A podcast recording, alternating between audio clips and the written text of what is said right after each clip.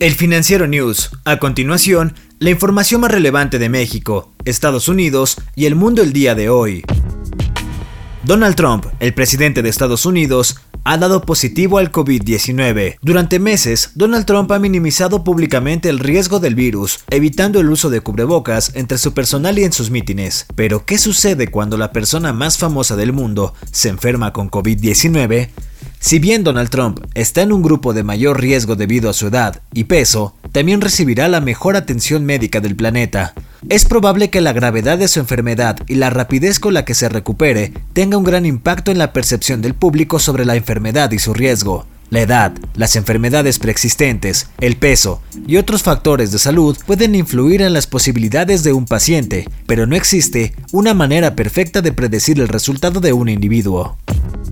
El candidato demócrata de la presidencia de Estados Unidos, Joe Biden, dio negativo a la prueba de COVID-19. Biden se hizo el test después de que su rival, el presidente Donald Trump y la primera dama Melania Trump, dieron positivo al SARS-CoV-2. Ambos estuvieron juntos esta semana en el primer debate rumbo a las elecciones de noviembre. Aún no está claro si Biden aparecerá en sus próximos actos de campaña programados. Se espera que el equipo de campaña del demócrata anuncie sus planes de viaje más tarde.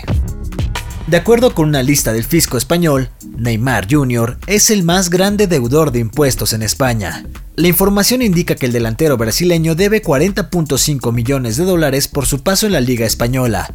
Neymar Jr. jugó en el Barcelona entre el 2003 y el 2017. La lista incluye individuos y compañías con deudas que exceden un millón de euros. La cifra revelada este miércoles se refiere a lo que el brasileño debió haber pagado antes de diciembre del año pasado.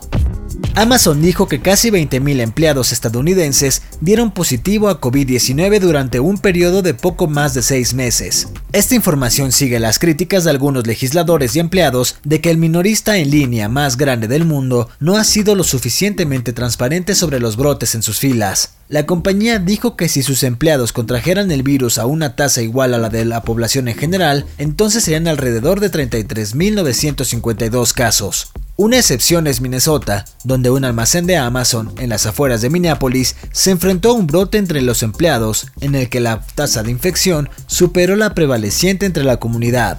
La empresa alentó a otros empleadores para revelar sus tasas de infección. La amplia disponibilidad de datos nos permitirá comparar nuestro progreso y compartir las mejores prácticas entre empresas e industrias, dijo Amazon. Una startup de biotecnología llamada Koniku está tratando de desarrollar robots que puedan detectar infecciones de COVID-19 más rápido que las pruebas convencionales. La tecnología fusiona neuronas con un chip de silicio para crear un cyborg olfativo, que es capaz de detectar olores que van desde explosivos hasta patógenos. El primer ensayo clínico de Koniku comenzó hace tres semanas y examinará pruebas de pacientes que realizaron la prueba de COVID-19 para comparar que también el robot olfativo detecta el virus en comparación con los métodos tradicionales. Los patógenos producen compuestos orgánicos volátiles únicos, un tipo de huella dactilar, que son liberados por células enfermas. Koniku planea realizar pruebas de campo con Airbus en el aeropuerto de Changi en Singapur y luego en el aeropuerto internacional de San Francisco a finales de este año 2020.